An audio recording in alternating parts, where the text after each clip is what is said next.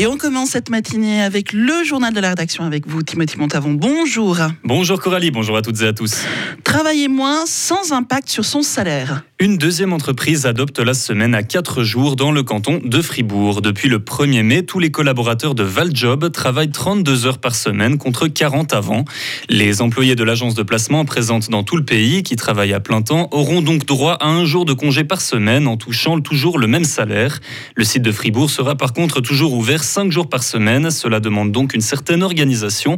Carole Piller est la directrice de l'agence de Fribourg. C'est pas facile. Hein. Euh, moi, je suis aussi d'une génération, tout passe par le travail, dans les heures, dans la présence euh, ici, etc. Mais on voit quand même que le Covid a aussi amené le home office, la flexibilisation qu'on a dû instaurer. Et finalement, on voit qu'on y arrive aussi. Et euh, on a des outils qui nous permettent aussi aujourd'hui d'être plus efficaces. Donc, c'est possible ainsi. Disons que nous, à Fribourg, on a déjà des poules très polyvalents.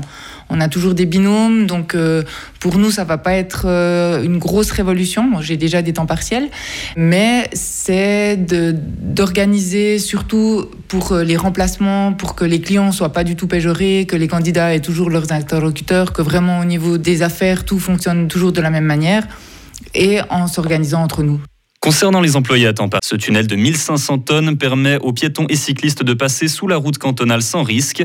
La Transaglo, elle, doit être achevée en 2028 avec un budget de 160 millions de francs. Objectif créer un axe reliant Avry et Gain pour la mobilité douce. Le café du Belvédère va bientôt entamer des travaux pour sécuriser sa terrasse. La... Voyageurs, et on n'avait simplement plus la capacité de maintenir toute la journée. Mais dès qu'on a la possibilité de le faire, on va réintroduire la desserte directe pied du Jura à Genève de manière beaucoup plus continue. Aujourd'hui, c'est pas possible. On espère que dès que des infrastructures seront terminées, on pourra le faire.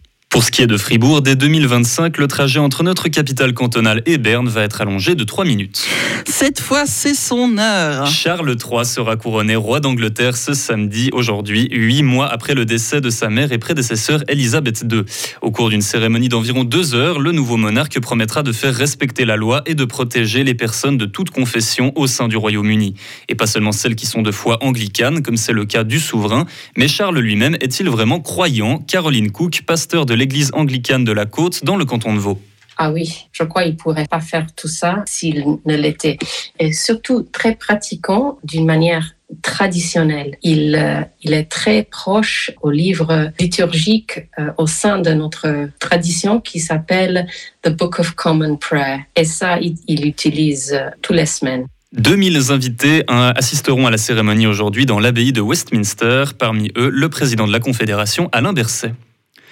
Après les pluies meurtrières au Rwanda, c'est maintenant la République démocratique du Congo qui souffre d'inondations. Plus de 170 morts dans une région à l'est du pays, des habitations et des champs d'agriculture dévastés. Selon les autorités locales, il ne se passe jamais 10 ans sans que de gros dégâts ne soient causés par une catastrophe de ce genre. La saison de pluie actuelle devrait continuer jusqu'à la fin du mois de mai. Retrouvez toute l'info sur frappe et frappe.ca.